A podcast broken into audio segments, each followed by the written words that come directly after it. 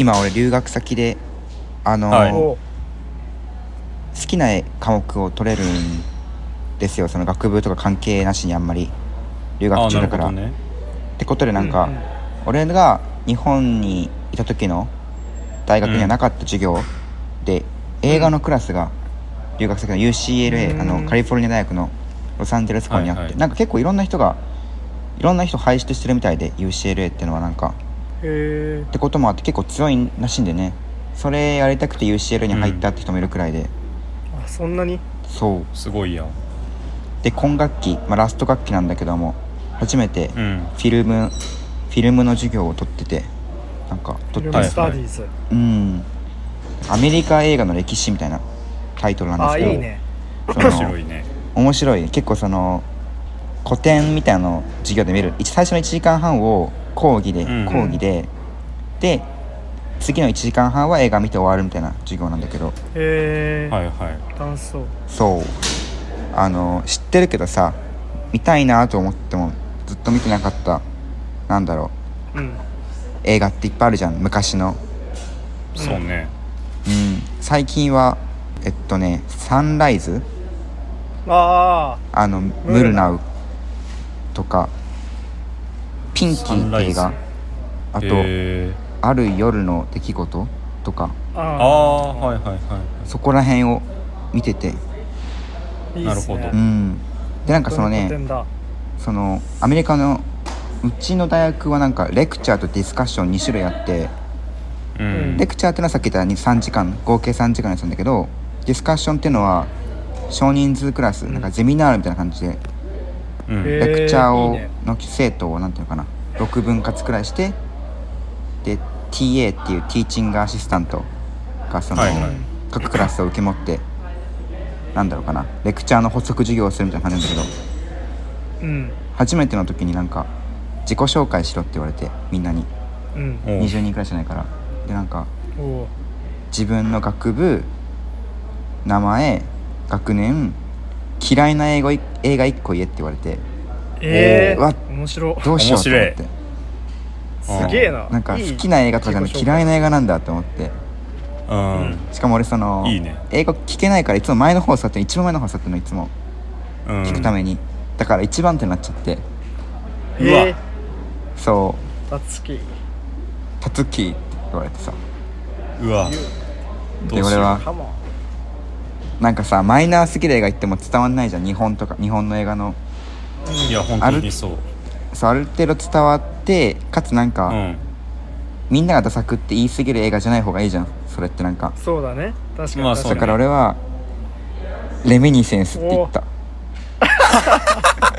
あいいね。いいね。いいね。ああなるあほどね。それベストアンサーだ。ねしたら TA が「あああの映画は残念だったな」って言ってきた。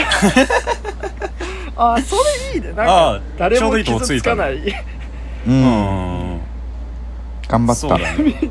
なんて答える？2人だったら。いやむずいな。嫌いな映画か。嫌いな映画か、えー、嫌い自分が留学してたとしたら。だって洋画だもんな多分。基本的ね。確かに。うん。あんまりね。あとなんか割とさこうちょっとさ問題もう起こさない方がいいじゃないか、うん。そこでさ、う。んなんか。あんま目立ちすぎたくないよな。そうだよね。そうそうそうそう。ちょっとさ、うん。か過激というかさこう、うんうんうん。あかん思想を持ってるやつみたいな思われたくない、うん はいはいはいはい。ちょっとえなんだろう？何がいいかな？そうだ、レディプレイヤー1とかいいね。ああでーもそうかも。それいいんじゃない？その辺とかあとなんか今思い浮かんだドクター・ストレンジマルチバース・オブ・バットいいねその辺は割とまあみんなある程度知っててああそうなんだってこうなんか丸く収まりそうな感じがある、うんそうね。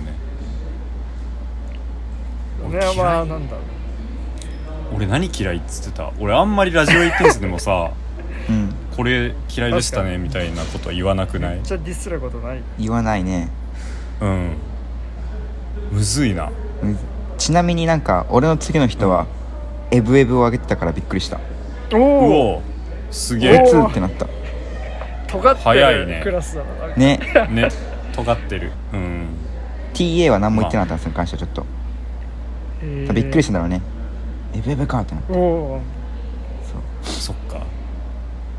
ちなみに TA はねえっとね、ガイ・リッチーの「ジェントルマン」を見てたおえーあそうなんだ。それでもいいかも。気が合うな。ちょっとあれあんま乗れなかったわ。なんか。ジェントルマンね面白いだろ普通に。言っててあ？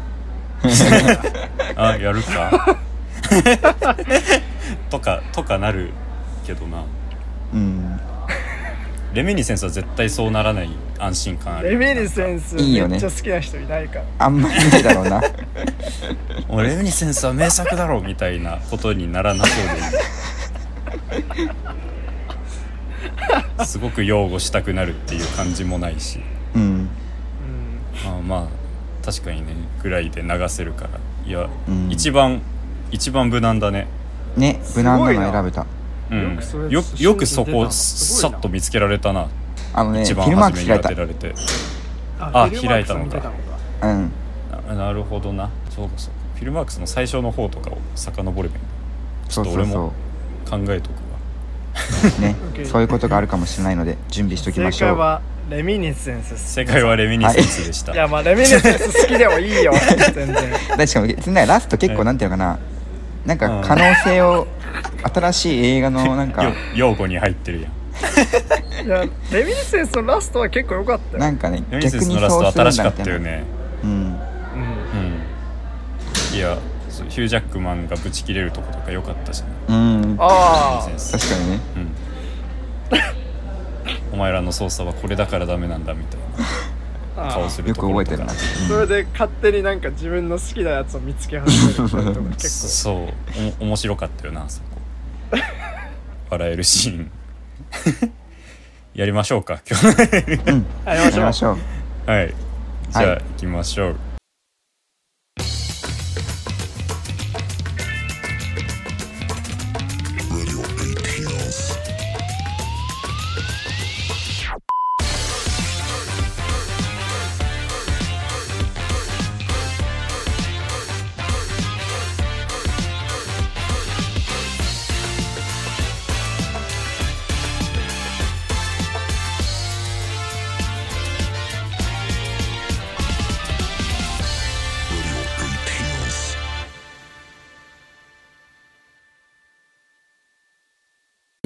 はい、改めましてこんにちは。こんにちはこんにちはえーこの番組は大学生4人が映画について話すラジオですが、現在メンバー2名が今年の7月まで留学中です。今回のメンバーは私角田と福山とえー山下と米山ですお願いしお願いしますおます願いします。えー山下さん遅刻してオープニ来てますングまたいなかった オープニングのごめんなトーさいクの。時にいなかったんですけれども。はい。に二度寝しました。最悪だ。な。最悪お前はだ。最悪なワーストパーソンだ The worst person in the world じゃない？山下って。ファーストパーソン・イン・ ザ・ワールドなんじゃない？うん、タイムリーだな。はい。今回取り上げる作品は「私は最悪」です。では作品紹介お願いします。はい2021年ノルウェーフランススウェーデンデンマーク合作映画。主人公のユリアは30歳という人生の節目を迎えたものの人生の方向性がいまいち定まらない。グラフィックノベル作家として活動している年上の恋人アクセルと関係を続ける中ユリアは若くて魅力的な男性のアイバンと出会う。アクセルと別れ新しい恋愛に身を投じるユリアの行く末はいかに？という物語です監督は「母の残像」「テルマ」などのヨアヒム・トリアーキャストはレナーテ・レインスヴェ、アンデルシュ・ダニエルセン・リー、ハーバート・ノードラムらということでございます、はい。おおレナーテ・レインスヴェが出てるんですね。なんかカンヌであ女優賞取ったんだっけ？なんか最初出て best actress って出てきたねそうだね出てきてたわ、そうそう思うとすごくない？え、うん。だってなんか他のフィルモグラフィーなさそうじゃなかった、全然知らなかったけど急に。レナーテ・ラインスベうん調べたけど。う、うん。んね。アンデルシュ・ダニエルセン・リーはいろいろ出てるみたいらしいですね。パーソナルショッパーとか。うん。はうん。い、でまあ監督はヨアヒム・トリア。うん。これがねえっと別にまあ新作ってわけじゃなく去年公開だったそうかですね。うん。の、うん。うん日本では去年公開だった映画なんですけれども。でまあ去年見た人もいるし、まあうん俺なんかは今回初めて見たんですけどどうだったんでしょうかということでね、はい。はい。えーじゃあ一人ずつ雑感ネタバレなしで話していきましょはい、うまず角田。えっと去年見ました。であのその時はあの映画館で見て、まあ、自分のコンディションもちょっと悪くてなんかちょっと眠くなりながら見たっていうのもあってこうあんま評価がちゃんとできないなって感じでこうまあ世間ほど乗れなかったけど、うん。それが映画のせいなのか自分のせいなのかもよく分かんないしって感じで、まあ、改めてこれを機に見返したんですがあー結構うん。ちゃんと乗れない映画だなって思いました。あの自分はそんなに好きじゃないというかこうまあ好きじゃない別になんかこう映画としてダ作とかいうわけではあんまりないんですけどあのこの映画が提示してるテーマとか、まあその結末とかもろもろがこう、はい。はいいやまあ言わんとしてることはわかるけどなんかそれでいいのかなとかこういや自分はあんまりそれにしっくりこないなっていう点が多くてだからこうまあ評価が低いってよりはまあ好きじゃないっていう感じですね。まあなんか まあ雑感なんで軽く言うとなんかこの映画がなんか出してくるさ、その例えばうーんなんだろうな。なんかまあ人文学の話？なんか文章を書いたり、まあ、漫画を作ったりとか、まあ、それを受けそれを世に発表していくこととか、なんかまあ創作活動とかあるいはちょっと出てくる、うん。まあ、せ政治的活動とかそういうこう要はまあその現代社会的なトピックがいっぱい出てくるんだけどそれを俺は、まあ、ちょっと言い方あれですけどなんか作り手そういうもろもろ全部舐めてねって思ってなんか、うんうん。そこに一番ちょっとこう違和感というかなんか、はいはい。うん、なんかちょっとあんま好きじゃないです。ごめんなさい好きな人いたら。ですが。はいそんなテンションです。はい。はい。じゃあ福山。はいえっとまあ俺今回2回目見て1回目はその去年の収録時うんもともと俺と山下で収録するやつだったんだけど なんか本当にいろいろあってね はい。なんか なんかそのもう収録のに日が最悪だったとかはそう最悪のファーストデイとかですね、そうワーストデイ・イン・ザ・ワールドだった。ん。でまた今見返したんですけどうん。そしたらまあ、はいは前回は本当になんか何も響かなかったくらい、うん。まあ忙しくてなんか集中して見れなかったんだけど当時は、うん。うん。まあ、今回ちゃんと時間取ってみたら、まあ、なんかやっうん。ぱりめっちゃ心に響いたって感じにはならなかったんだけども、うん。はいまあでもはい前よりだいぶなんか面白いなと思えたうん。し、街もうん。街がすごい綺麗ですよねずっと、うん。ね。ううんん。あの街が綺麗だなっていうんで、まあ、あの絵街が結構この映画の構成要素として大きいかなって思いますでうん。まあ基本的にこの映画では彼女がなんか何者かになりたいみたいな気持ちがあってでなんかやっぱうん。彼女はそのいろんな勉強うん。したりできてる実際。うん。割となんかうん。恵まれた環境にある、だからこそなんかまあいろんな選択肢が可能可能性としてなんか考えられちゃってうんどれも選べなくっはいてみたいなのはすごい俺もなんか思ったりするのはあって、うん。まあ自分が大学生やってる以上さ、うん。ある程度広い選択肢を持って就活とかもできそうだし、うん。うん。だけどまあこの悩みは結構普遍的だなってことで多分共感してると思うんだけど、まあね。まあ、なんかそれ、はいはい。それくらいかなみたいなその すごい演出とか はいはいはいはい。なんか時間が止まる演出あれはちょっとなんかシーンあのシーンはまあそうだね。あそこはまあさすがに印象深いけど、まあ、うん。それ以外のなんかはいはい。カメラとかうん。カメラワークとか演出とかあとなんか映画をすごく支えてるなんかしっかりとしたなんかその映画の、を映画楽しめるような雰囲気みたいなのがうん。あるかって言われたらそうでないそうではないなみたいな、っていうのがあってやっぱそのそのなんていうのかなうん共感的なところくらいしかうん。ないのかなってうん。思っちゃったりします、なるほど。そんな感じなるほどな。じゃあ山下。山下。はい。俺この前この前っていうかその前？1年前にこの映画を見て9月だね。うん。でちょっとあの、うん。えーっとですね今あのこっち10時なんですけど、まあ、あの寝坊しちゃったということもあって今日ちょっと早起きして見ようとしてたんですけどちょっと見れなくってなのでまああの1年前の記憶をかっぽじって話すんですけどまあ俺もなんかその福山がうん。言ってたように、なんかこうあの特徴ししなんだろうな特筆すべきこうポイントみたいなそういうのはないけどなんか共感に頼ってる映画だなとは思ってでもなんかこういうあのなんだろうな人生についての映画ってあのそのテーマ性が俺すごい好きだからそこでちょっとあの引っ張られましたかね。なのでなんかめっちゃ好きってわけじゃないけどまあまあ好きって感じです。うん。うーん。あまあまあ肯定寄りではあると。うん。うん。うん。うんうんって感じです。そんな感じ。米山さん。米山さん、そうですね。その今回初めて見て思ったけどなんか「私は最悪」っていうタイトルはなんかすごいなと思ったというか、そのそうだね。映画のタイトルがこうじゃないとこの映画やだいぶまずかったんじゃないかなっていうふう 思うぐらいその他に可能性ないよねっていうなんかそのなんていうんですかね。こんななんつうのかなグズグズしてる映画ってうん。結構ああるじゃん。ドラマとか。うん。うんうんドラマとか。うんうんでその中でこいつがギリ埋もれずい。い感じにまあまあ戦えてるのは「私は最悪」っていうタイトルのおかげなのかなっていうのは思って、確かに。そう。現代も「ザ・ワースト・パーソン・イン・ザ・ワールド」ですけど、うんうん。なんかそのタイトルの戦い方は面白いなとは思った、うん。その全然映画内で語られないんだよね。私は最悪みたいな。そうだね。うんそうだね。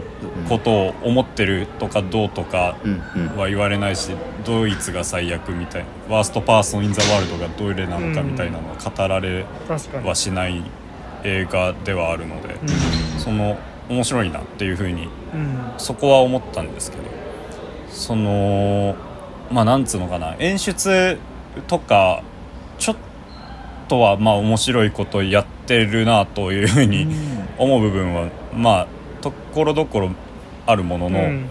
あんまりり全体的にキレがない映画だなというふうな印象はどうしてもあって、うんうん個人的にはすごくなんだろうななんなんか見てて腹立つパリ13区みたいだなっていう感じ、ああでもちょっと腹立つの分かる。すげえ分かる。腹立つわ。そうちょっと見てて腹立つんだよねなんかパリ13区って見ててあんまり腹立つっていう感覚じゃなかったじゃん。うん。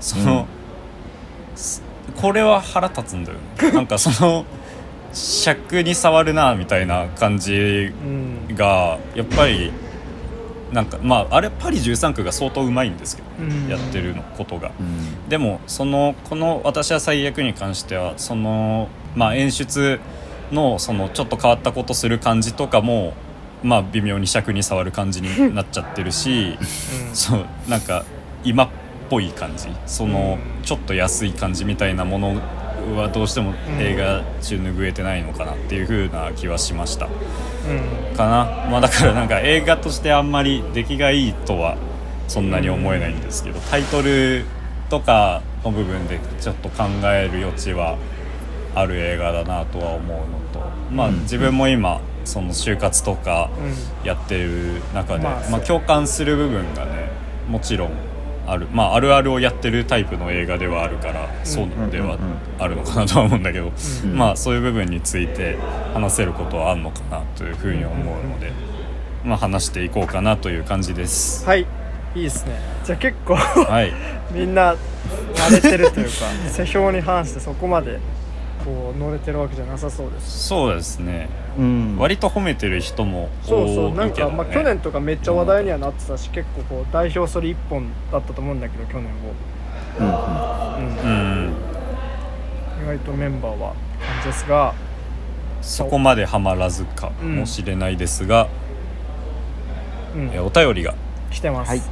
はい。来てますね。ありがとうございます。お便りじゃあよ読もうか。読みます。あお願いします。はい。えっとじゃあこれはまあちょっとネタバレあるかもしれないですね。はい。あはいはいはい、はい。えーじゃあネタバレない、はい。したくない人はしてほしくない人は見てから見てからね聞いてください。お願いします。はい。じゃあラジオネームケナさん。はいありがとうございます。なんかあケナさんいつもありがとうごはいいざます、ただきました。ありがとうございます。はい。えーいつも楽しく聞いてます4人の視点が近いようで時折遠い。その幅が面白くて好きです。ありがとうございます。あありがとうございます。ありがとうございます嬉しいです、えーえーで今回の「私は最悪」は去年見たので詳細には覚えてはいないのですがユリアは全然最悪じゃなかった、誰かと出会った時の2人同じ温度で惹かれ合う経験は何にも変えようがなくたとえ恋人がいてもそう感じてしまうことはしょうがない。それが人間味があって人生面白いんだなと感じます。自分は何者でもないけど何者にもなれる。そういう生き方があってもいい。恋人に連れて行かれる向こうサイドのパーティーとお泊まり会は絶対楽しいことはないと常々思います。確かに、あれは楽しくないです。えー恋愛対象だからコミュニティが違っても関係は成り立つけど対象から外れれば合わない。あーヨアヒム・トリアーは過去作品のテルマがすごく好きなんですが今回は作風が全く違って今後もとても楽しみな監督です。ということでありがとうございます、はい。はい、うんありがとうございます。そうっすね。なんかユリアが全然最悪じゃなかったわ。俺もそう思う。というか、その、うん。なんだろうな最悪ではないですよ。うんうんうん なんか自分、自己嫌悪に陥る感じはわかるんだけど、うんだからその、うんうん。そういう意味での私は最悪なんだなというふうにうんうんうんうん。受け取ったというか、確かに。そう。ね。なるほどこの映画自体もうんそういう人に対してさ、まあ、当たり前だけど否定してるわけじゃないからね、そうだね。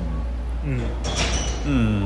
なんかその要はまあ一番こう最悪ってい言われる部分があるとすればそのまあこのメールにもある通りこうアクセルっていう恋人がいるのにアイバンの方に浮気みたいな感じしちゃうのが、まあそうなのかもしれないけどそこはむしろこの映画はその、なんつうのかな。こう、まあ、ユリアの心情とかこうなんつうの？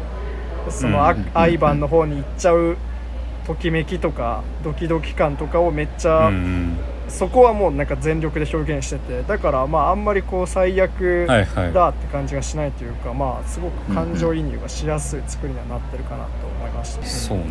そのなんつうんだろう。私は最悪っていうのがユリアに当てはまる言葉として考えるとさそのなんつうのかな。その私は最悪になぜか救われるはあると思うんだよね、うん。その、うん。これを見た人が私も自分のこと最悪と思ってたとかうん。いうふうに思うことがあれば、うん。まあそれは一つ映画が人を救ってるっていうことなんじゃないかなという気はしますね。そうね。まあなんかあれだな。個人的にそんなにだから映画の言ってることにそんなに確かにねとかうん。そうだよなとか励まされるっていうことがあったわけじゃないですけどもちろん励まされる人も救われる人もいるんじゃないかなという気はします。人によってはめっうんちゃ刺さる人もいいると思います結構、そうだうな、んそうだと思う。なんか最近嫌なことがあったとかなんか自分がやらかしちゃってなんか最悪だって思っている人とかは結構救われるかもしれないね。そうかも、えー、ケナさんありがとううん、ございました。ました。ありがとうございましありがとうございたました。また聞いてってください。はい。はい。したら、えー話していきましょうか、はい。じゃあここからは、まあ、ネタバレありですね。うん。うんネタバレありなんで。ということで何から話そうかな。むずいな。え最初 最初どうでもいいところから言っていい、どうでもいい。あいいよ。あの一番最初のショットがさあの海を見下ろしてるようなさショットだった気がするんだよね、パーティー会場みたいな。そうそうそうそうパーティー途会場中のアクセルの出版記念イベントみたいな。そうそうそうそうテラスの外でさあの、うん。海が背景になっててでその近くの建物も見えてるみたいな、うん。でまああのそうノルウェーの映画だしあのノルウェー一瞬ちょっと前に行ったこともあってあこれオスロじゃんって分かって、うん。まあなんかそういうところもちょっと親近感につあのつながったんだと思うっていう。うん。親近感実際その街行ったのか。あ山下がそういうこと親近感をあそう覚えた。そうそうそうだからこの映画ちょっと好きなのかもしれない、確かに。うん。っていうどうでもいいやつ。どうでもいい話。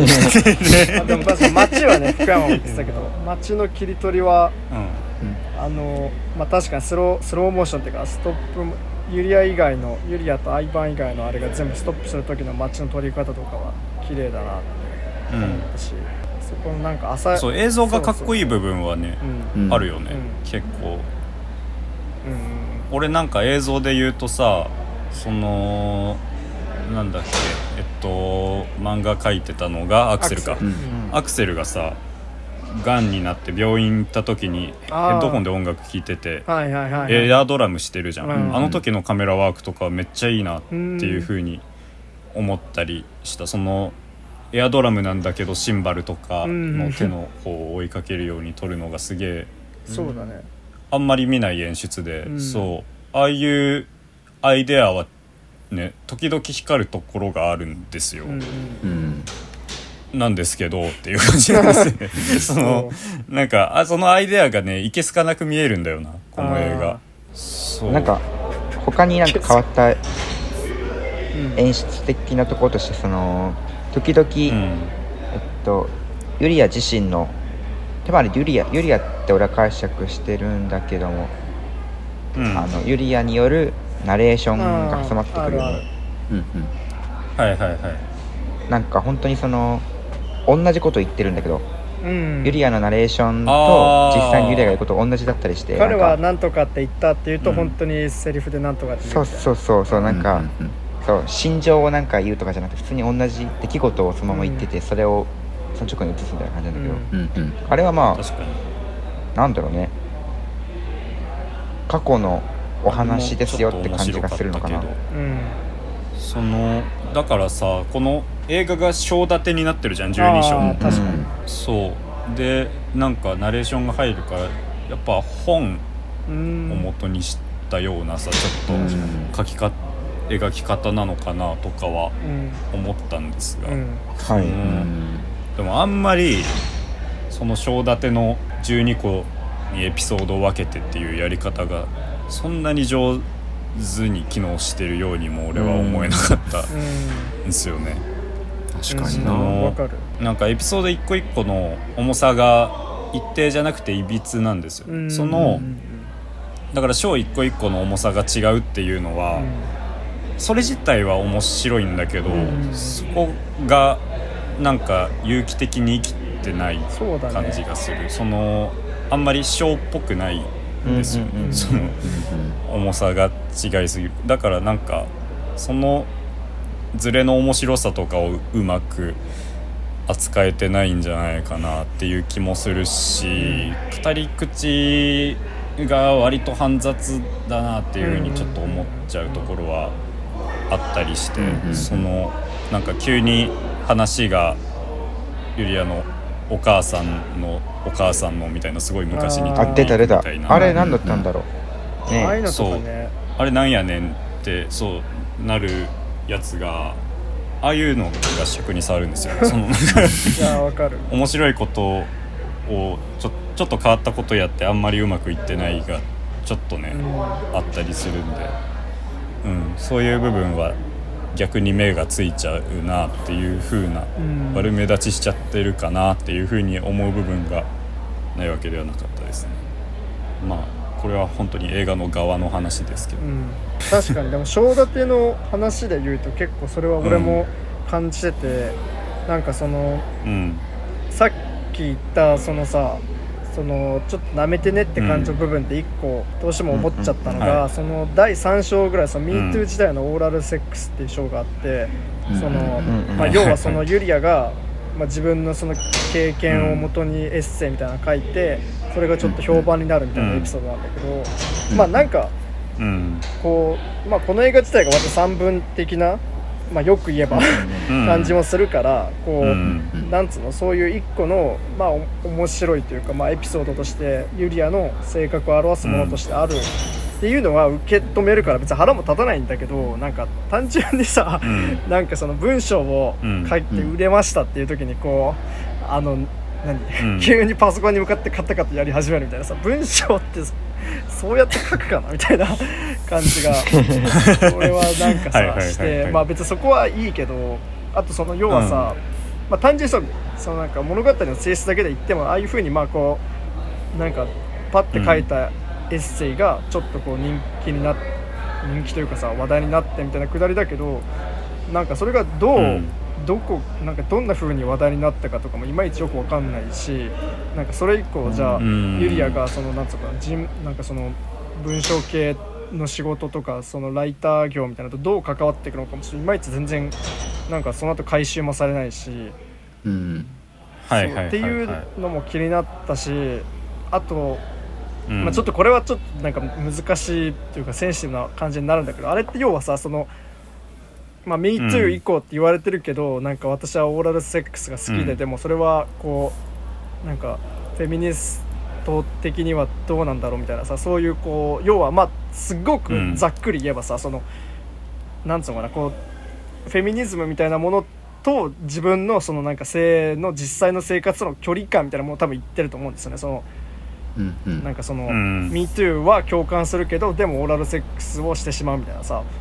ではいはい。まあなんかそれはなんつうのかなこうなんかおんそのリアルなその実態として多分すごいあるものだと思うし、なんかまあそれ自体はその、なんつうのかなこうまあそうそういうこそういう人もいいるよねってすすぐに思うんだけどなんかさそのううん。んなんつうのかなそのさでも実際になんか俺がそのなんか人と話したりとかフェミニストの友達と話したりしてってもなんかそういう問題意識ってなんかさ、自体がちょっと変っていうか別になんかうん。フェミニズムを語ってても恋愛は好きにしていいしとかさその、うんうん。どういう性生活を送ろうと自由だし、なんかこうなんだろうな。うん。なんかそのそういうなんかその自分のその政治的なんかマインドと自分の実際のなんか欲望とかに基づくような行動のうんなんか原理との乖離ってなんかその今更取り立てて言うことじゃないし、なんかそこをフォーカスして言う うん。もんってなんか全然なんか新鮮味もないし、なんならちょっと陳腐化された議論だとも思うしなんかそれが、はいはい。まあこの映画2022とか1とかでなんかうん。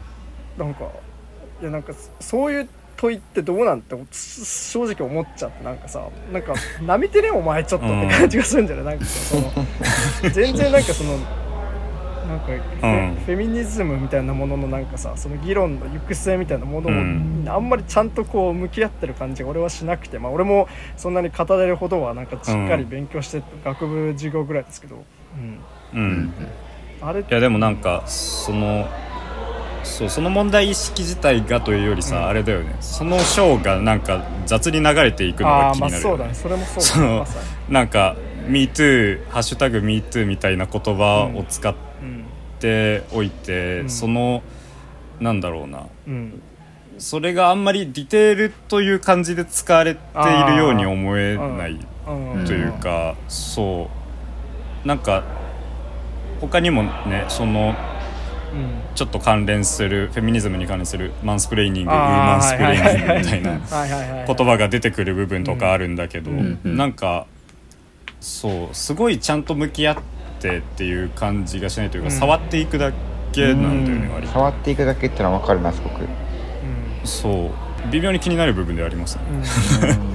そう、うん、だから確かにその向き合っなめてねはちょっとわかるっちゃわかる。その、うんまあなんか向き合っているのかと言われると本当かってちょっと思っちゃう感じの描き方ではあります。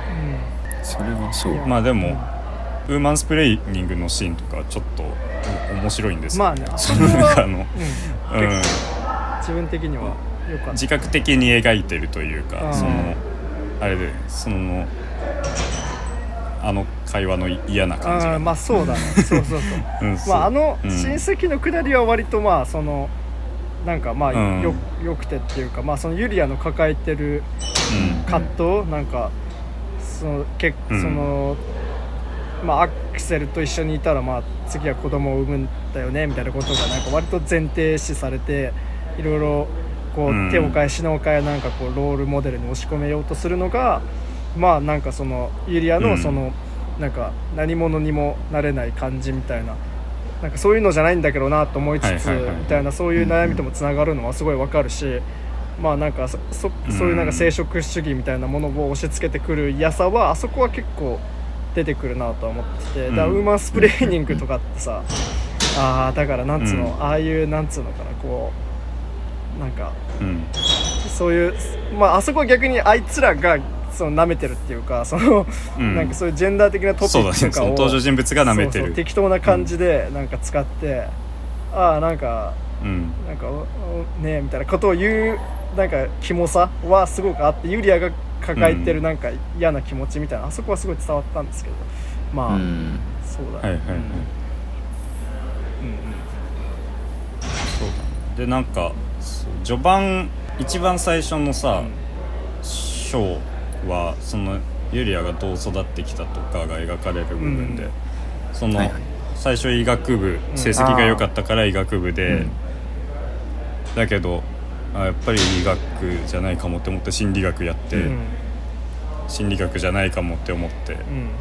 写真やってますみたいなん。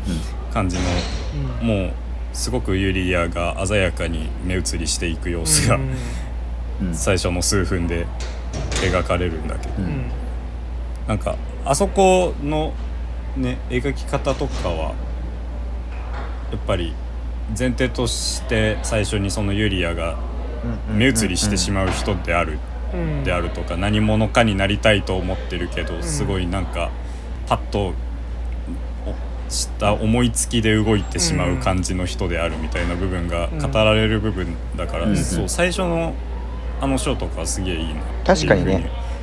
でしかもなんか、うんある程度なんていうかそういう自由が利く人なんだなっていうのも分かるしさ、まあそうだね、うん。なんていうの、うん。変えたいっつったら変えられるくらいの余裕はある、うん。確かに。やりたいこと、うんそうだね。そうだから導入はいいなとね。確かに、うん思って、でテンポも良かったし。そこからアクセルと付き合って、で親戚アクセルの親戚の家に行くっていう流れまでは結構一連でうん。うん。語られてるんで最初の方はね割とあなるほどねっていう感じでうんうんはあったんだけど。そう確かにこの映画はなんだろうな。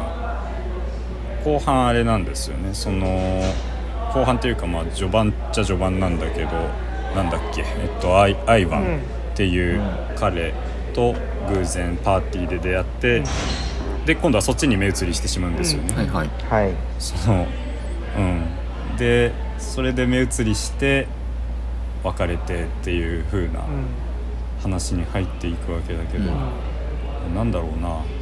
共感できる人はできるんだろうなとは思うんですけど。なんだろうな。あの個人的にまずあれです自分の映画に対するスタンスを言っておくと共感できるできないで映画の良さは語れるものじゃないです、まあまず、うんうんそう。共感できないからいい映画ではないっていうことはないんですけど、うんうん。俺はまず共感できないあんまりそのユリアの、うん。あの目移りうん。しまくる感じにね、うん。でそれが悪いってわけではないうん。と思うんですけど、なんだろうな。すごい自分にとってあんまり嬉しくない栄養分みたいなさ。人によっては助かる部分もあるのかもしれない。そのユリアみたいなうん。同じような何者かになりたいみたいな悩みを抱えてる人にはうん。あるのかもしれないんだけど俺はむしろそのアクセルとかに結構あ共感する部分あがうん。見ててあったりしたんですよね。うん。そのそういう意味で私は最悪のこの映画まあ悪い映画じゃないけど共感できずあんまりうん。見てて楽しかったり面白かったりするもんではなかったっていうのがあるんですけど、うん。その、うんなんだろうな映画自体結構さそのユリアに寄り添うだけで結構終わる感じがあったんだけどどう思う？あなんか共感以上ユリアに共感する姿勢とかまあそういうのもありだよね。以上のことがそんなにうん。俺にはなかったような気がしちゃうんだけど。どうだ？なんかそれは思ったユリアうをん。否定してるわけでも、うん。肯定してるわけでもなくてただ単にうん、見守っているっていう感じ？そうね。なんかユリアうん。こういう人いますようんね、うんぐらいの感じになってなんか その、まあ、もちろんいるしでそういう人はなんかユリアのこの姿を見てそして「私は最悪」というタイトルを見て何かうん。思うことはあるかもしれない、うんだけども、でもそれ以上のことは本当にあんまりなかったような映画の気がして。そうだね。それ、ん。そうだ確かなんかそれ以上というかなんだろうなこうん。うまあユリアの気持ちの揺れ動きみたいなのはまあ説明されるけど、なんかなんだろうな、うん。それがこう、まあ、この映画一応まあ最終的にはユリアはまあ自分のやりたいことを見つけてでうん。うんまあその例えば男性と一緒に交際してるからこそ出てくる子供を産まなきゃみたいなそういうこうしがらみからもまあ一見抜け出せたかのような感じではいはい、はい、出てくるっていう終わり方はすごいいいなと思ったんだけどなんかうん。こうそこに至るまでの過程ながるほどね。うん。なんか微妙に 省略されてる部分も多いというか,、なんかあんまりこうなんか、はいはいはい。うん。まあなんか一応最後にまあアクセルの死死死というかまあそうだね。衰弱に向かっていうん。くアクセルとの対話によっていろいろこうなんかお救われる部分はあったのかもしれないけどなんかいまいちこう悩みをいっぱい提示しつつ、なんか最後になんかふわっと終わっていく感じがまあそういうもんなのかもしれないけど人生ひっくるめたらうんうんなんかあんまりしっくりこないっていう。か、うん。でもなんかラストでうん。一番最後あの女優の写真を撮るみたいなうん。うん。仕事やってて、でその役者さんの、あの夫がまさかのなんだっけあうん、あアイバン。うんうん。アイバンだったって分かった後の反応がなんていうのそれでなんか動揺してとかそういう感じじゃなくてなまあん。かそうだね。うん。淡々としてる感じからなんとかな。うん。なんだろう。もうなんか一旦つなんだろうかな。抜け出す。うん。抜け出したってそうね。なんか前とはちょっと変わったのかなとも思ったりした俺はうんその、うん。そうなんかそこによってなんか。なんかあのいろんなんだろうなあのいろんなところにこうあの目移りしちゃって自分がしっかり持てなかったのとは違ってちゃんとなんかやることも見つかってでなんかあの前に好きだった男を見てもなんか自分が揺らいだりしなくなったみたいな感じかな。なんかもうアイバンに対しそうねアイバンに対して未練がなくなったとか、それ以上になんか普通になんかなんだろうなそれ見てもなんかまあなんだろうねうまく言えない言えない。なちょっとごめんでもなんか最後でちょっと、まあ成長したとかじゃないんだけど、うん。まあ何かしらの変化はあって、それはなんかポジティブなものなんだなっていうふうな印象を与えて終わらせた気がするこの映画は。なるほどね。でもなるほどね、うん。そうか。なんか自分がちゃんとやりあごめん。自分がやりたいことをちゃんと見つけられたからなんか芯がしっかりしたんだと思う。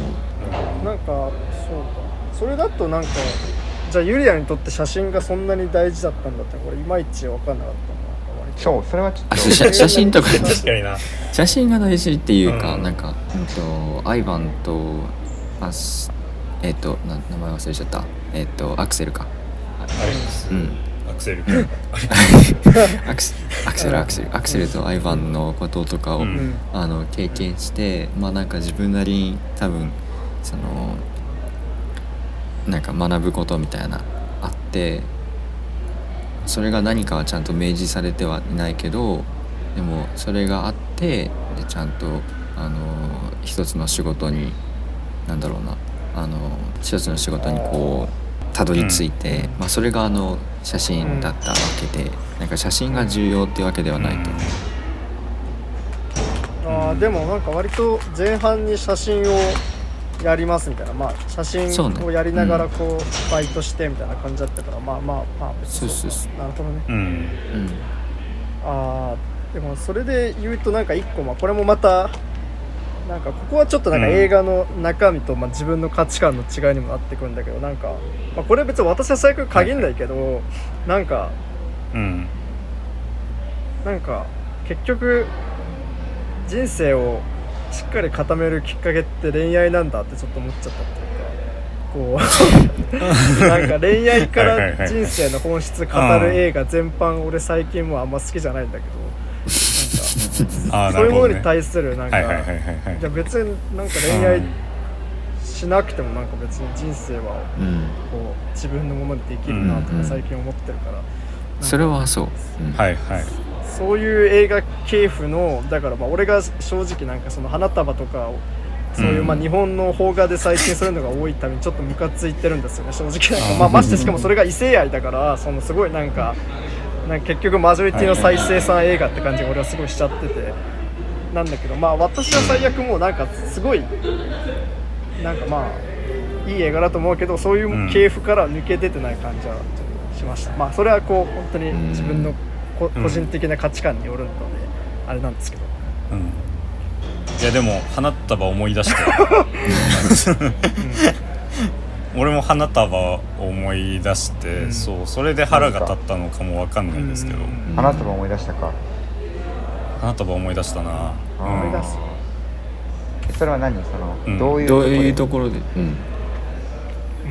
いやだってグズグズ知ってるじゃん。その映画がそのなんか、そのし俺なんつうのかなグズグズすることを悪いこととは思わないですけど、うん。そのなんつうんですかね。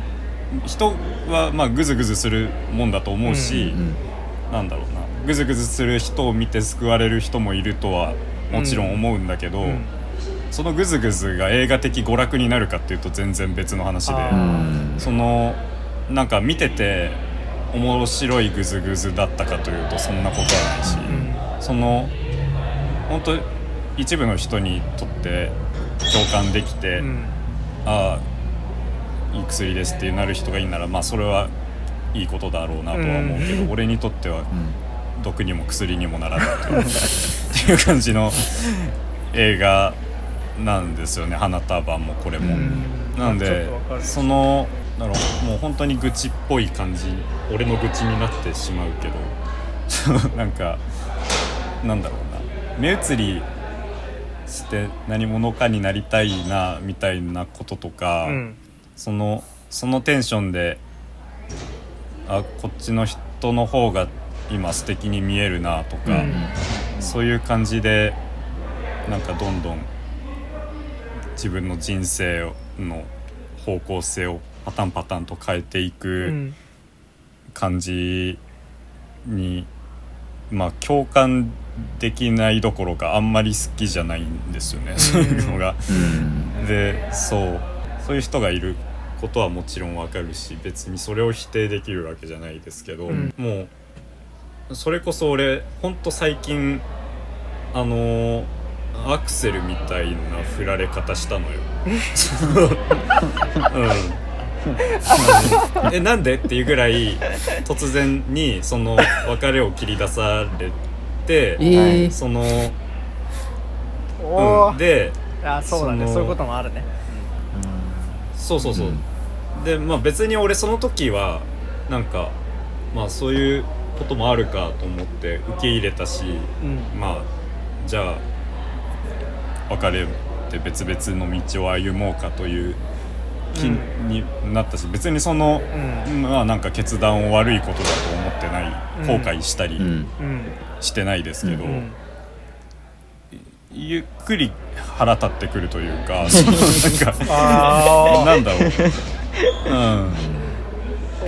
うん。なんかおそそういうこと？なんていうふうに俺はすごい最近考えるわけですよね。そのなんかうまくいかないとか合わないとかで付き合う相手を変えていくとか、そういうことなんですかっていうふうにすごい思うから、うん。それをなんかゆるゆると肯定する映画のことをあんまり好きになれないです。そりゃそうだわ。な あー。あそうだね。これはあの振る側の映画だからね。うん、振られる側じゃなくて。ーいやーどうなんだろう。なんかさそのまあ、まあうんそうだね、それはそうか。なんかユリアこの映画を見てると、まあ、特にその最初のアクセルのあれはさ、そのなんかそのうん。ユリアのその何者にもなれない感じが割とまあ深刻には見えてそのあのパーティー会場とかでさ、うんなんかこうみんなめっちゃすごい、まあアクセルはまあちゃんと自分の創作で飯を食えてる人だから、そういう人がばっかりいる中で、あんた何やってんの？って言われた時に。あまあ本本屋で働いてますみたいなさ そんぐらいしか言えない、そのなんか劣劣等感というかうん。なんかそういう感じ、はいはいはいなんかっていうのはまあ確かにちょっとなんか結構しんどいシーンとして俺は見えたし、うん。なんかなるほどね。あとさその、うん。それにプラスしてやっぱりまあそのジェンダー的な問題はあってその最初に親戚の家に行った時にうん。アクセルがなんか子供が欲しいんだみたいな子供も家族持った方がいいみたいな言われて。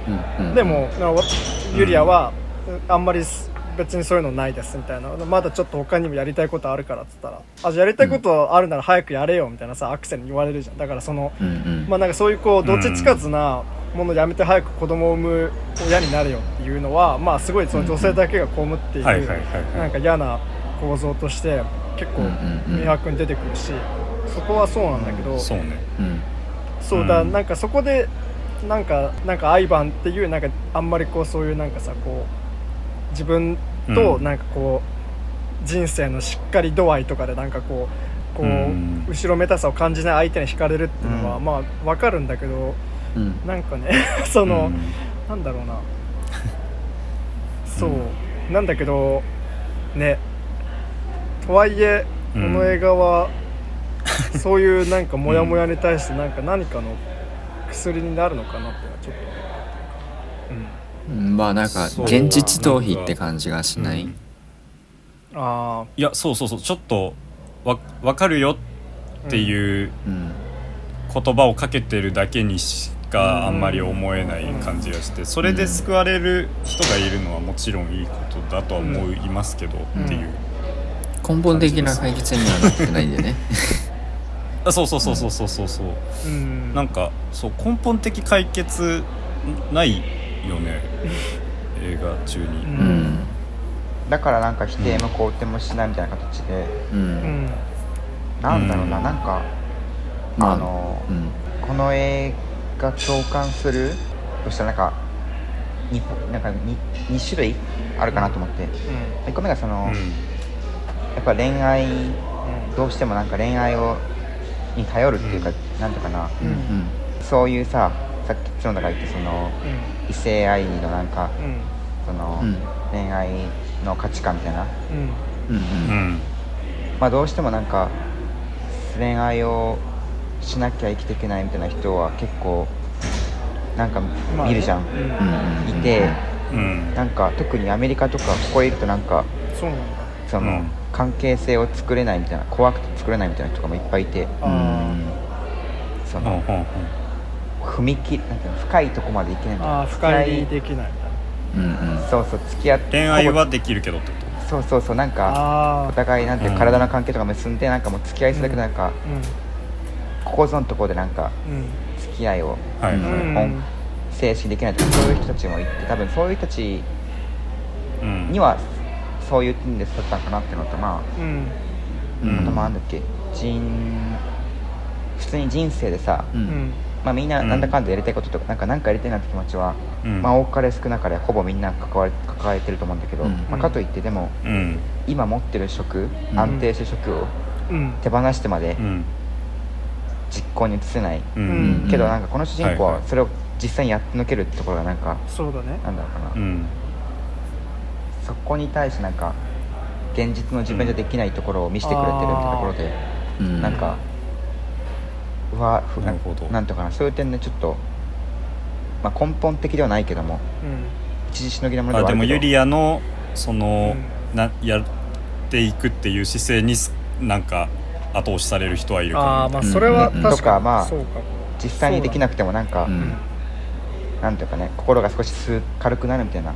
うんなるほど、ね、のもあんのかなって思っなるほどね。た、うん。そうね。なんかさ浮気のさ描き方とかはさ、うんうんすげえキュートだとは思うんうんだよね。そうね。なんかアイバンとそうその恋愛関係に発展していく流れ、うん。そのフェード式でここは浮気ここまでは大丈夫みたいなのをやっていつの間にか浮気になってるみたいなうんうん感じの描き方とかはうん。すごい可愛く描けてるんでその部分はもちろん良かったなと思うし、うん。うん。まあ俺別にその浮気をそこまで悪いことしたことないですけど その浮気を そんなになんか悪いこと 言葉が良くないな。なんか、うん。あれその恋愛うんを、そのあんまり排他的なものとして思ってないうんうんうんうん。のでそうポリアモリーとか言う1し対1しかそう愛せない人間なわけないじゃん、まあみんなっていうふうにそ俺は思ってる、うんそうタイプなんで、うん。だから全然ユリアのああいう価値観とかは分かる、まあでもユリアの価値観が分かるというかあれでなんかアイバンあれだよね。まあああいう流れだったらああユリアなるよねって感じはわかる。ああいう流れでなんかそういうまあまあそうなんだけどそのなんつうんだろうねそう浮気にどうしてもなっちゃうわけだけどさああいうジレンマに陥った時うんうん。なんかでねもやっぱなんかさ結構関係性ってさ恋愛関係なんか行き詰まった時にどうしてもなんか、よく陥るパターンではあるよね。なんかその新しうん。いちょっと人を見つけてしまってなんかそこで一気にヒートアップするみたいななんか、ううんん。うん。まあね。うん。いやなんかちょっとさっきのジェンダー的ななんかそのうん。さっき言ったところでちょっと今思い出したんだけど、うん。うんそのうん。まあ、結構ユリアのユリアがその関係続かなかったっていうのはやっぱなんか女性としてみたいな、そういううん。確かに。要因でかくあるなと思ってそのうん。さっき言った子供作れとかうんなんかやれみたいな。供作るっていうのはさ、うん。男と女でさ、うん。どうしても重みが全然きっとさうん。違うじゃん、俺はそのまだ結婚とかそういうの知らないけどさ。ううん。んまあそうだね。うんまあ確かに。明らかに違うじゃんそういうのってそう、で、うんで2個目の2個目のそのアイバンともちょっとうまくいかなくなった時っていうのは、うん。妊娠した時で、うん。うん妊娠あした時で、やっぱなんか体の調子も良くないからうん。なんかアイバンがなんか褒めたなんかエッセイあの、うんうん。うん。オーラルセックスのあのやつに対してちょっと切れちゃった人のもあるだろうし、うん。うん。不安になっちゃったってのもあるだろうし、なん。かそういうなんかそのうん。今回2回関係続かなかったどっちもがその子供を産むか産むかとか妊娠したとか絡んできちゃうからなんかそこはどうしても、確かに。とまあそうだね。はいはいそれはジェンダーの、うん。なんかなんかうん。それはそうだわ。そう。多分抱えてるリアリティが多分そっかそっか。なんか違うってのはあるうよねなん。かそのん。うん。とは思った。そうだね確かに。だからうんうんうんそのなんかなんだろうなこう結構なんかまあこれは一般的な話っていうか結構友達と話したりする時に言うのがそのまあやっぱり社会人になってなんか新しい恋愛始めるとどうしてもなんか結婚が視野に入るみたいなさ。うんうんうん。そういうの、はいはい。でなんか俺とかはあんまりこうなんか別にそそこまで考えてなかったなって思うことが多いんだけどこう。うん。でもまあなんか例えばそのなんか妊娠出産とかをする人だったらやっぱりそういうリアリティがちょっと足されちゃう。なんかその、うん。あんまりなんかそれはその社会構造的にあんまり良くないことだと思うんだけど。うん。でもまあなんか現実問題そういう風になっちゃってるっていうのはあって。だからまあうん。確かユリアがそういうものに対してじゃあやっぱりちょっとまだこうまだ別の何者かになろうとしようかなってなっちゃうのはまあそうか。確かにそう言われてみればそうだうん。確かに。そうね。なんかそうだな。確かにそういう意味で言うと女性女性というか、まあ、妊娠出産をする人だからこそこのね抱えるものが実際の恋愛関係であるとかに影響を及ぼしちゃって人生自体にの岐路にも変わっていってうんみたいなことはあると思うんで、んまあ俺の価値観だけで一概にね批判することは確かにできねえなというのはううん。うん。あるんですが、そうね。なんかね、うん。なんかあと一個さ、うん。そのなんかアイバンうもん。割とさ、そのアイバン視点が一緒に描かれるじゃん、うん。なんかそのアイバンとユリアが付き合い始めてから、そのアイバン視点の話が一緒に入ってそれはどういう話かっていうとアイバンのうん。その前のパートナーはなんか結構政治なんか環境保護とかやったりまあ、ヨガをやったりとかか。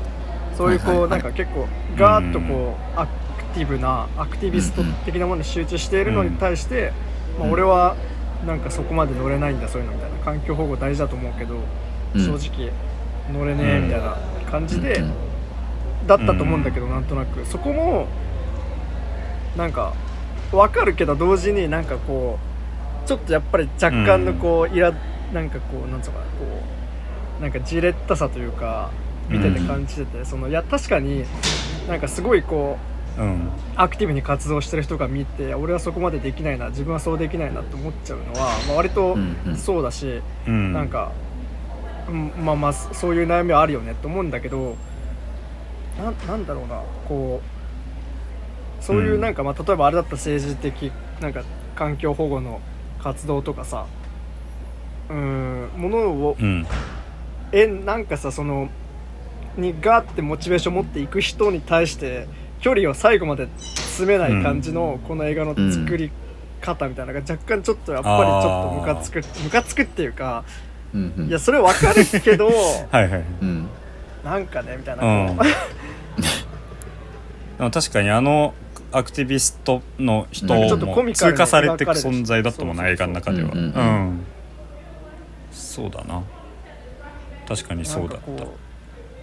うんう。なんか全体的になんかすそうなんかねなんかこ中途半端っぽさっていうか。う 中そのいやなんかいろんなものに映っちゃうのはわかるんだけど、うん。なんか中途半端というか、こうその各問題をあんまりああまあそんなことはねえか。ちょっと難しいんだけど。うん。なんかどっかなんなんつうのかなこう。それなんかどういう問題に関してもそこまでこう、うんうん。入り込めないよねっていう。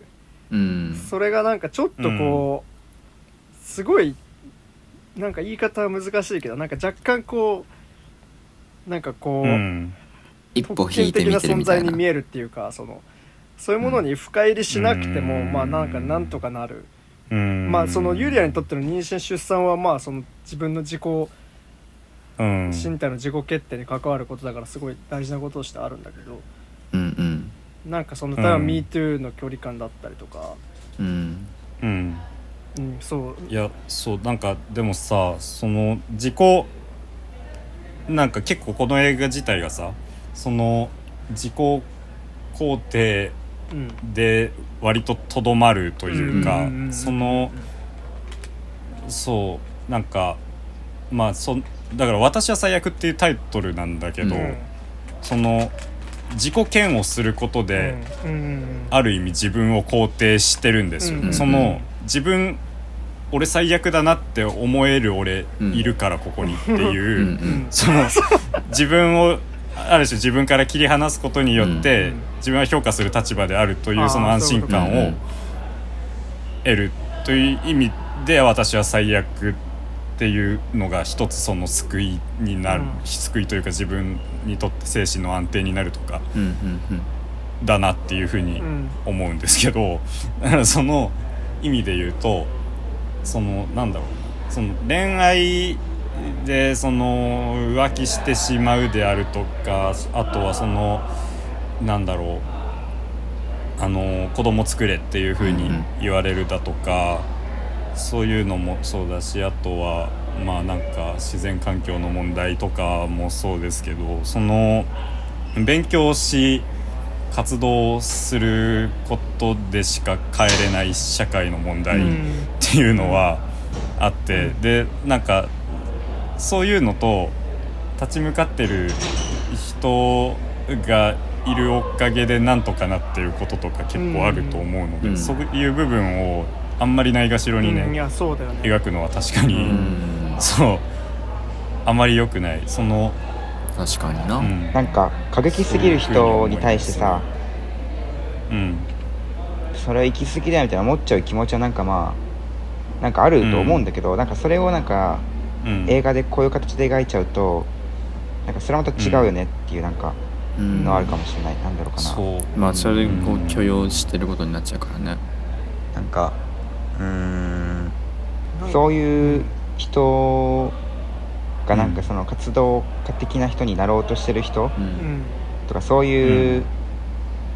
志をちょっと真に受け止めてない真摯に受け止めていないような態度があるっていうか、うん。うんうん。なんかそうだよね。なんかいやこの映画自体とかユリア自体がそんなしそこまでこう、うん。なんか嫌なやつでは多分ないし、うん。なんか割とその人切迫した問題として描いてるんだけど、なんかこの、まあ、全体の中さそのシニカルなちょっとさ、うん。全てをちょっとこう、うん。まあなんかこうしなんか笑い込みで描く感じとかがなんかそのうん。なんかなんだろうな、まあ、良くも悪くもなんかすごいなんかさ若干のこう、うん。なんか霊障感というか冷めた感がなくはない。なんかちょっと見ててうっすら感じる部分としてはあって、はいはいはいはい、うん。そういうのになんか還元されちゃうのは、結局なんか声上げても無駄だしみたいななんかそういうなんか、うん。その言説みたいなものになんかちょっとうん。ちょっとだけ近しいもの近しいというか、うん。回収されそうな感じがしなくもない。みたいな、そんぐらいのうん乗れなさもあります、なるほどな。曖昧だけど、でまさにそのさ、なんかさっき角田が言ってたようなこの恋愛を通して、うん。その自分の人生の価値観ちょっと変わりましたとか成長がありましたみたいな風な描き方をする映画ってまあなんかそのう売れやすいのかもしれないし、そうそのうん。なんかとかはあるのかもしれないけどなんなんつってもその今の恋愛っていうのが構造自体があまり俺は現代社会における恋愛っていうのがねそんなになんか正しい形のもんと思わないんですよ、うん。すごい資本主義の市場原理に基づいた恋愛うんなんですね、うん今の恋愛っていうのが、うんそのなんか交換条件によってすごく成り立っているであるとかっていうのがすごいそう根深いところにその恋愛の関係にまで浸透してきてしまっているんで、そのいろいろうまくいかなくなってるんですよ、うん。だからその今の恋愛をする人たちはだからどうしてもその正しい恋愛をしてるように見えて病んだ恋愛をしているし、それがだからえ悩みになるからこういう映画が受けるっていう風な、なんかこういう映画を必要とする人がいるっていう風になるんだけどそれのなんか成長の一つの要因として恋愛を描いてしまうのはやっぱり薬にもならないとうん。いうふうにあそうだね。思ってしまいますね。なんかその、うん。病んだ構造があって病んだというか、うん。まあまああんまり良くない構造があって、それに対する悩みをうん。描く映画があってそれが評価されるまでは分かるんだけどうんうん。なんかうん。その映画自体がその構造から生まれてる以上なんかうん結局別にぐるぐるしてるだけっていうか、こう外に対する目線。で花束とかは俺より正直そこが本当に感じるっていうかそのうん。なんか その、うん。地方出身か都内出身かとかなんかさそのはいはいはい。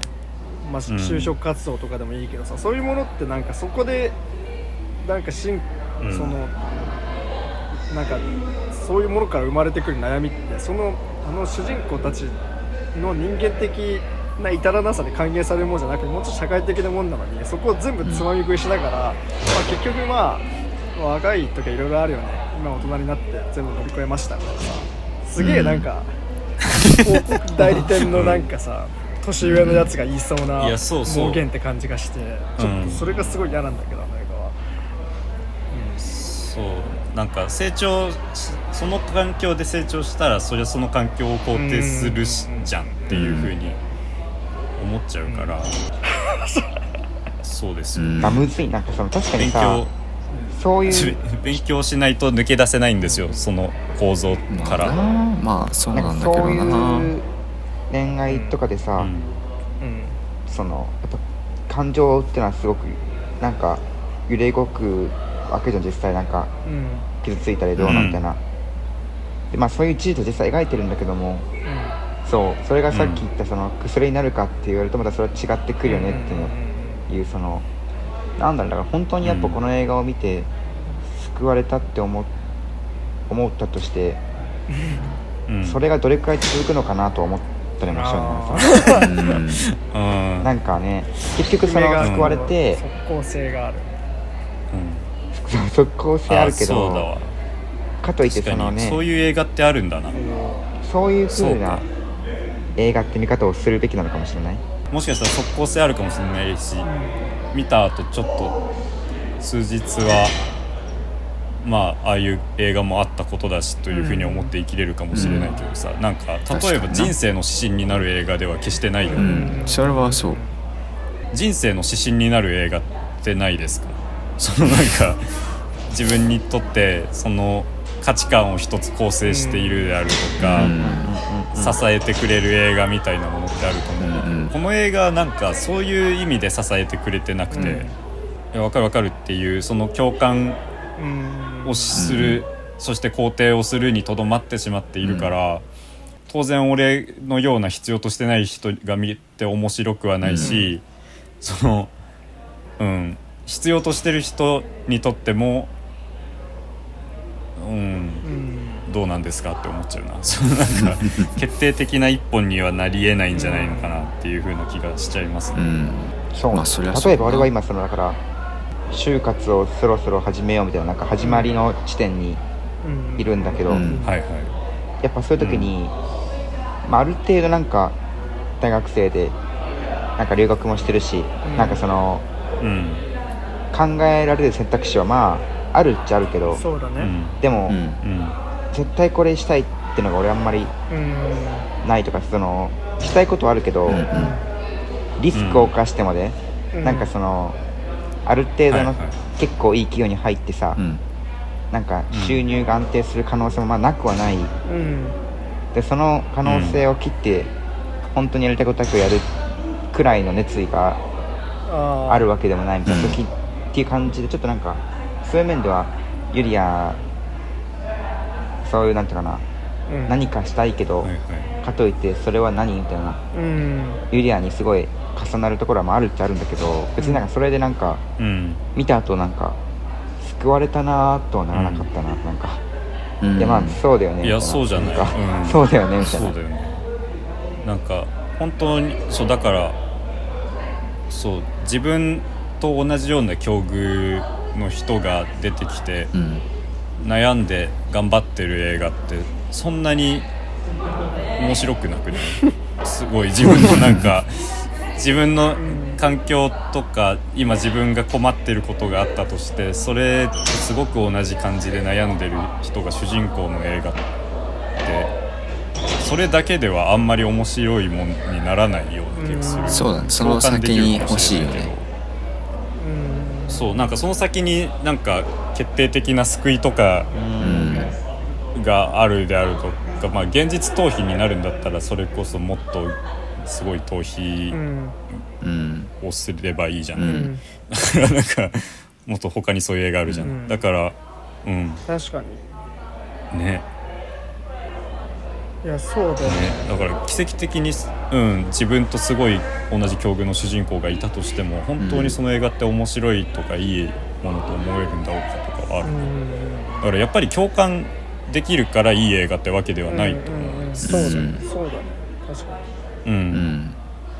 あのなんかさ、まあここもまたちょっと難しくなってくるかもしれないけどさその結構まあ終盤は結構アクセルとユリアの関係性になってきてさ、そのアクセルのはいはい。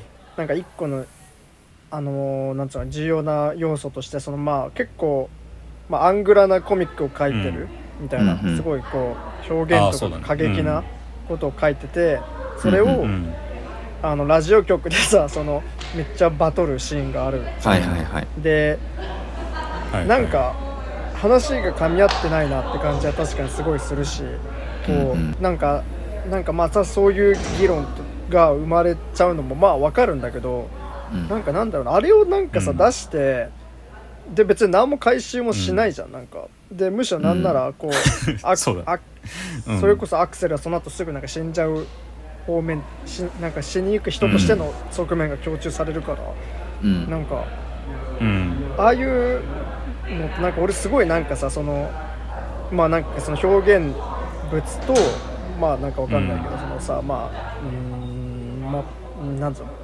まあそのその表現物がその社会に与える影響みたいな議論って、うん。うん。いっぱいされてるけど、うん。同時にやっぱ大事なものではあってそれをなんかさあそこでわーってなっちゃって、はい終わりみたいなそういう距離感とかもなんかうん。なんかね感じがするっていうか別にいいけど、ん。そういうものはあるだろうし、うん。実際。うん。けどなんか、うん。なんかなんなんかヨアヒム・トリアがこのシーンを入れてなんかどう何を考えてるのかが伝わんないくて俺にはあんまりだからなんかはいすげえちょっとなんかそれこそやっぱなめてねお前って感じがするっていうかさその本当になんかそういう議論を必要としてたり、うんなんかその議論によって何かし答えを出そうとしたりなんか社会に対するあれを出そうとしてる人がこれシーン見てどう思うのかなってちょっと思った。ないやそうそうなんかそう。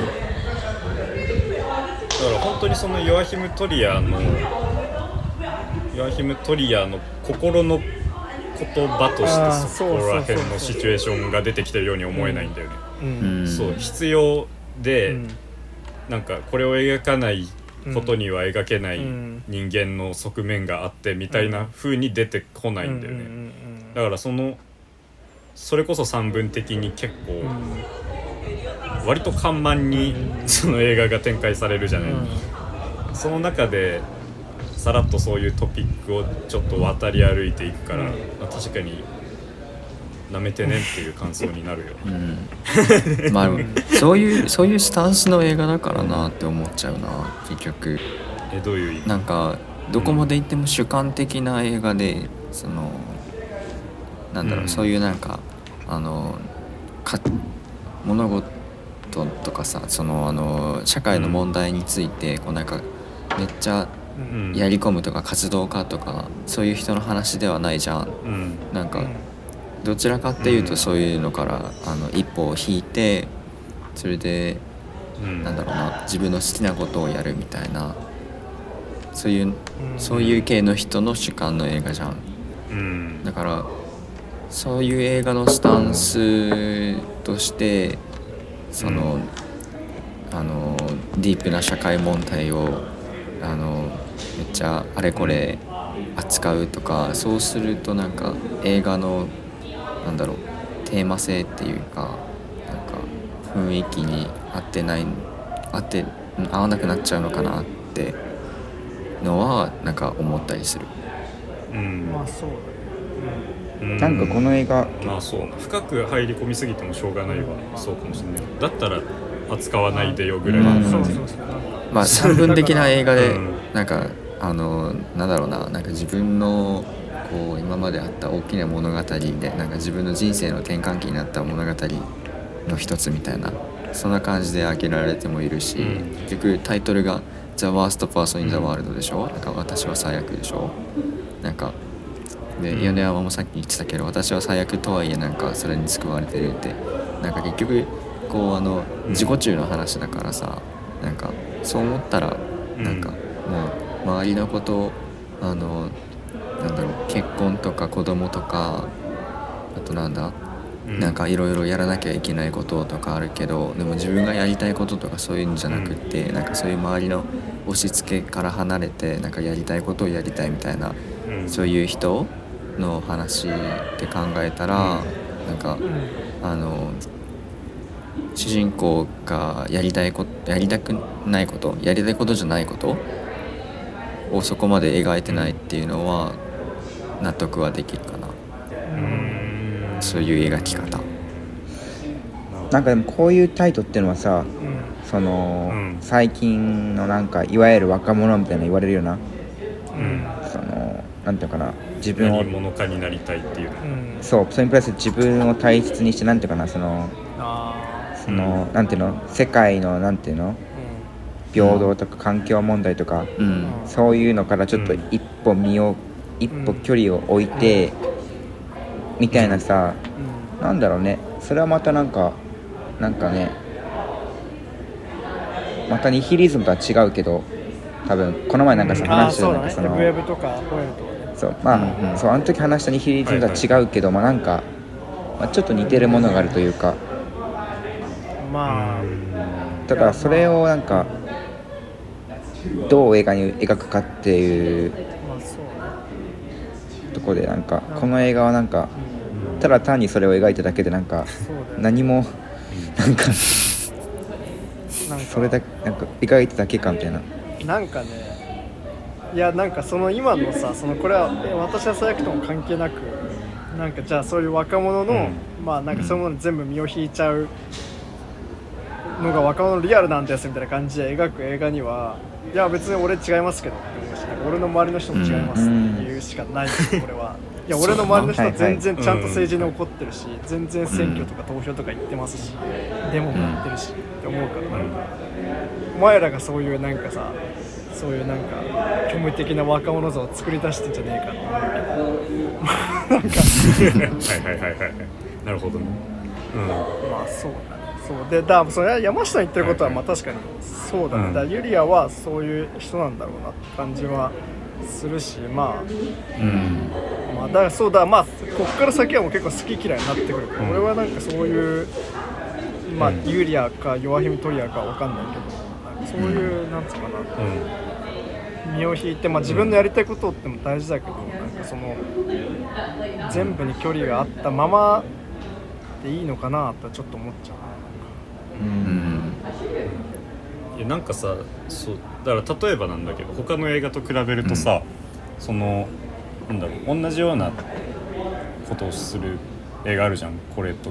その例えば自分が何者にもなれなくて所在なさを感じていてみたいなことで言うと、うん俺は例えばノア・バームバックのフランシス・ハとかは結構同じようなテーマ性の映画だと思う、うんうん。そのそうどんどん住む場所を移りなんか住む場所自体を変えていって住所がどんどん変わっていって、その中でいろんな人に憧れて目移りしながら。うん。でなんかあれは最終的にそのなんか一つ自分がなんか住む場所を見つけて、うん。新しく名前を手に入れることで終わるみたいなテーマ性なんですけど、うん。そのう、んなんかあの映画がいい映画足り得ているのは、そこにあるそのディテールであるとか会話のその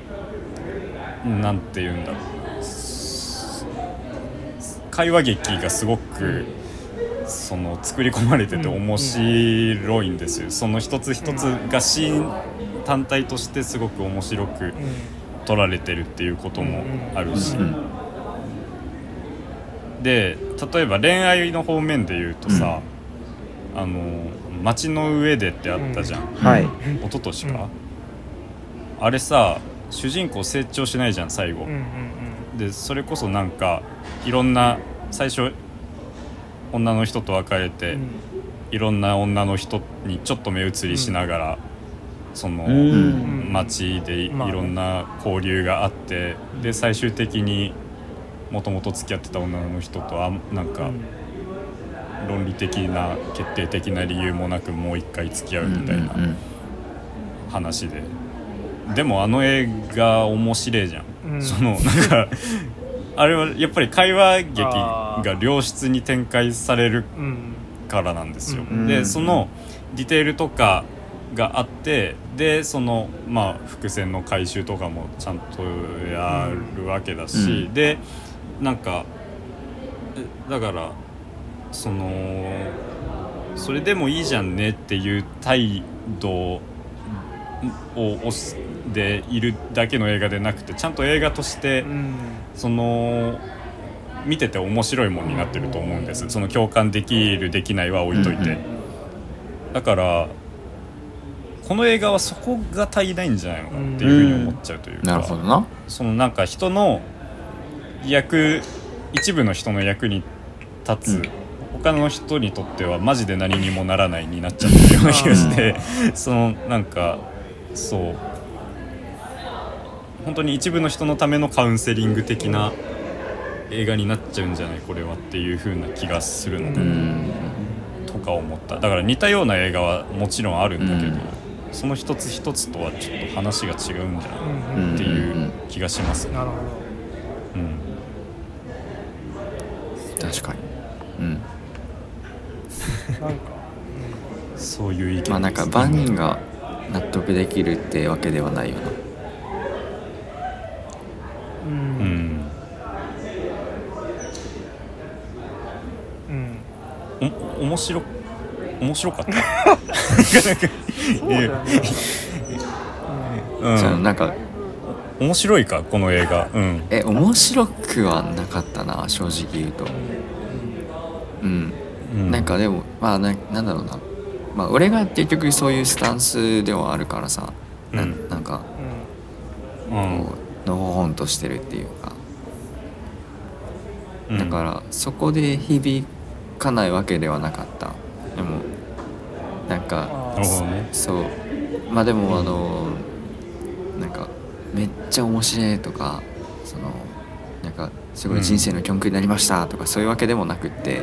ただなんかうん。あこういう人もいるよなみたいな。あこういうのあるかもなみたいな、うん。なんかその程度のレベルにしかならなかったっていうのは本当。なんかう、うん。んそこまでこうなんなんだろうな。うん。なんか規模が大きい映画ではないな。そうな。だからうん。まあやっぱり共でもいいるもんねそのネットを見てるとすごいさ共感、うん。共感したのかわかんないですけど、まあね。めっちゃ良かったっていう人もいるぐらいだから、うん。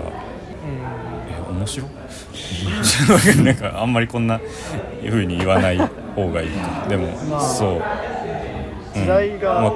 生んだ映画って感じはまあしなかったうん。どうなんだろう。あんまそうなるほど。あんまそう違うか。うん。わかんないです うん、ノノットフォーミーでした。あそう俺も Not うん。for me です。ようん、うん。はい。そう。それ俺、俺はそこまで最悪じゃないかもしれない。で すいやまあ確かにね。だからまあうん。まあ本当になんかまあこのうんどうなんだろう。まあもうちょっとなんか人生ニッチもサッチもいかなくなった時とかにこういう映画を見るとあよかったなと思えるかもしれないしまあそれは別に全然。確かにね。そうだね。なんかまあタイミングもあるかもね。なんかううんん。うん。なんかまあなんだろうな。もうちょっと。それこそなんか本当に嫌なことがあって自分のことが嫌いになりかけてる人とか、うん、結局うん。なんかみんな自分のことが好きって思いたいから自分のことが好きな人間はうん。あんまり必要がないのかもしれないね。こういうなんか なんだろうな。一息の休憩みたいなのは、そんな感じって思った。ですか？結構結構喋ってしまった。あそうだ。あ1時間ちなみに15分割と乗れなかった「セイント・フランシス」を見てください。なんかまあ結構まあ見見返して改めて私の最悪見たらまあなんか重ならない点も多いしあとなんかこれ。なんかラジオで一回「私は最悪」は最後なんか中絶をしますみたいな言っちゃったんですけど多分違うよね。なんか描写として。あれはなんかなんか結局うん。すあの妊娠は勘違いだったみたいな終わりで最後のシャワーでもびっくりしてるから。そうだね。ううんん、なんかえそう来たからあ、うん。違った。そうそうそう。なんかこれ確認うん。ネットで確認したらなんか流産だったって見解もあってーまあいさろいろある。なんかちょっとそこら辺は分からないかな。うそうだねんうん、だからまあそのセイント・フランシスとはまたちょっと違うんですけど、まあうん同じようにやっぱりそのどう生きようかなみたいな。で社会問題女性として生きたりとか、そのいうものに対するいろんな生きづらさを抱えてる人の話だけど、セイント・フランシスはもうちょっとそれがやっぱりそのそれこそ実生活とリンクしてそういうなんかうん。実際の世相ともつながってくるよっていうのがすごい良くて。であとまあそのうん。なんかなんだろうなこうまああんま言い方は悪いかもしれないけどあんまりこうやっぱ特権階級だけに終わらないようなすごくなんかうん。いろんな人の視点も入ってる映画なのですごくぜひ「セイント・フランシス」を見てください。っていうヨアヒム・あトリアのありがとうございますヨアヒムトリアにもおおすすめ。す。すめです。はい見ます。はい。うん。そんな感じ。じゃあおーいろいろそんな感じでしょうか。結構長くなっちゃったね。面白かったですね、はい。はい、じゃあ私は最悪会でした。ありがとうご私は最ざいました。悪でした。はい。じゃあ次回はい。じゃあエンディンはグ。あそうだね。なんだっけ。タタター TAR た。うんトッドフィールドケイト・ブランシェットター見ましょう。ターにしましょう。た、はい。まあ、日本だと5月12あんまり。日から公開ですが、はい、結構話題になってます。はい。そうですね。うん。はい。収録日の来週です、おい。じゃあ皆さんね見てください、はいということで。お願いします。はい。それではエンディングです、イエえーはい。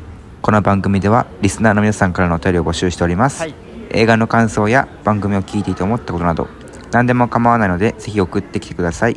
メールアドレスは、はい。ラジオ 18s.film.gmail.com となっております、ーうん。18s は数字です、うん。またアットマークうん。ラジオ 18s という名前の、名前の番組のツイッターアカウントにはダイレクトメールや番組専用の Google アンケートフォームのリンクが用意されていますのでそちらからお便りを送っていただいても結構です。皆様からのメールをお待ちしております。はいお待ちしておま待す。お待ちしております。ハッシュタグラジオ18でツイートしていただけると公式アカウントがリツイートしますのでぜひ活用してみてください。アットマークラジオ18というインスタグラムではサムネイルを公開したり、まあ、更新の告知をしたりしています。で次回取り上げる映画が「ター」ということでこター。の作品の感想もお待ちしております「ター」ということでここまでのはさター。です。ということでここまでのお相手はあたた The Worst Person in the World の角田と。The, fa- the worst person in the world だと思ってたけどもしかしたら違うかもしれないと思った福山と。バリバリザワーストパーソンインザワールドの山下と。あ最悪じゃないかもしれない米山でした。はい。また次回。またでかいまた次回。また次回